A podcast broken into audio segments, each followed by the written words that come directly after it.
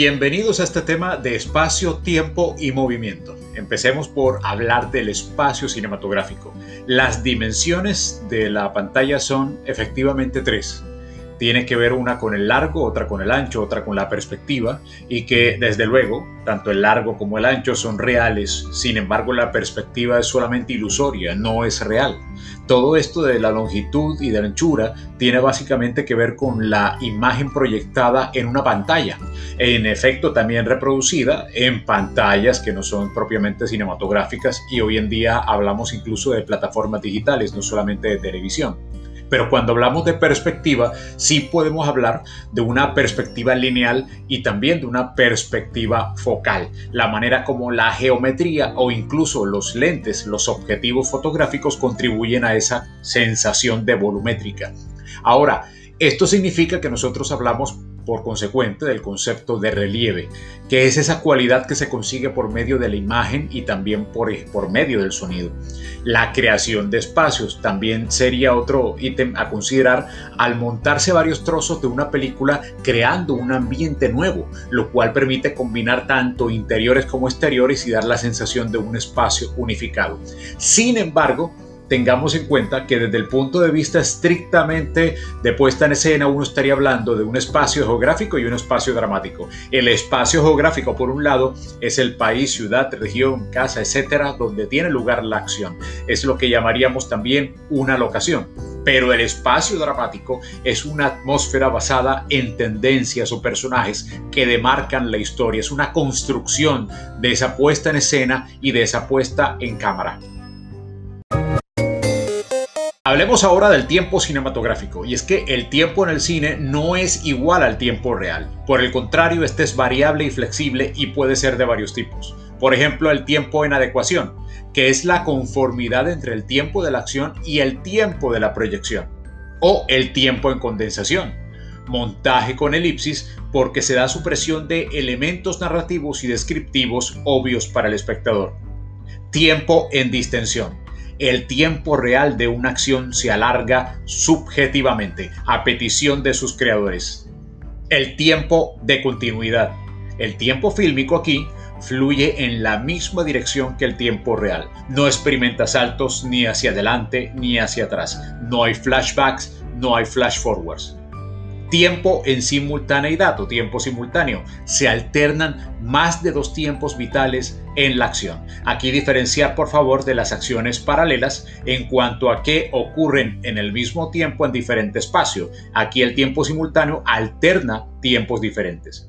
Ahora, flashback, por ejemplo, la acción empieza en algún punto del presente y retrocede a situaciones del pasado que es lo opuesto al tiempo flash forward, en donde desde el presente nos adelantamos a algún punto en el futuro, que luego, si no es mostrado, esto es equivalente también a una elipsis.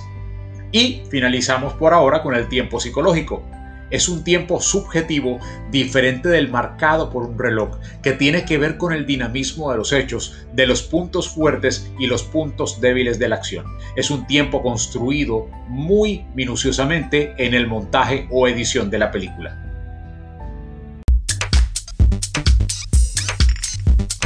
Finalmente tratemos el tema del movimiento, dado por el encuadre, por el personaje o por la cámara. Cuando el movimiento es dado por el encuadre, nosotros tenemos que ver con las evoluciones de los actores dentro del campo visual, es decir, cómo están resultando esos términos visuales dependiendo de su ubicación y su movilidad dentro del campo.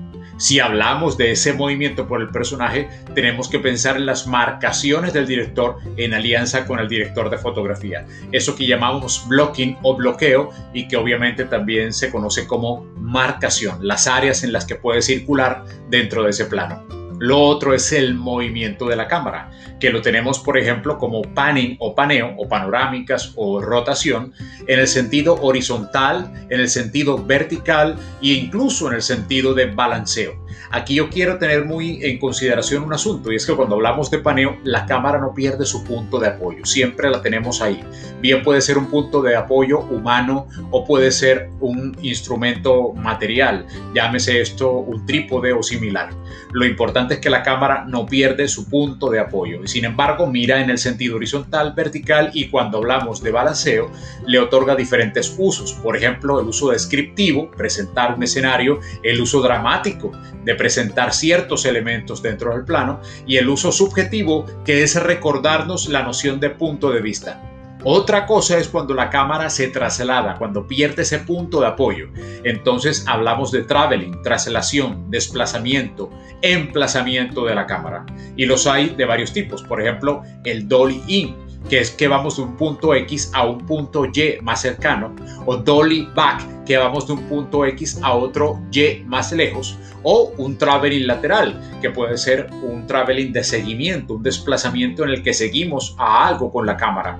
Y finalmente, por este caso, una grúa que es un movimiento hidráulico que puede dar múltiples combinaciones entre paneo y de hecho traveling al tiempo y quedar con una cámara fija, todo según las indicaciones de ese director de fotografía, de ese director, de ese personal técnico.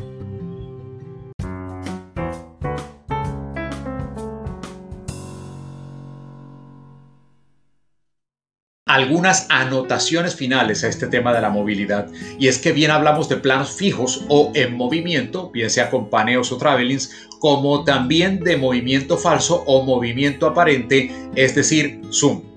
Hablamos de zoom in, acercamiento, y zoom out, alejamiento, pero esto en lo concerniente al lente, no a la cámara en pleno, cosa que sí nos ocupaba con los travelings.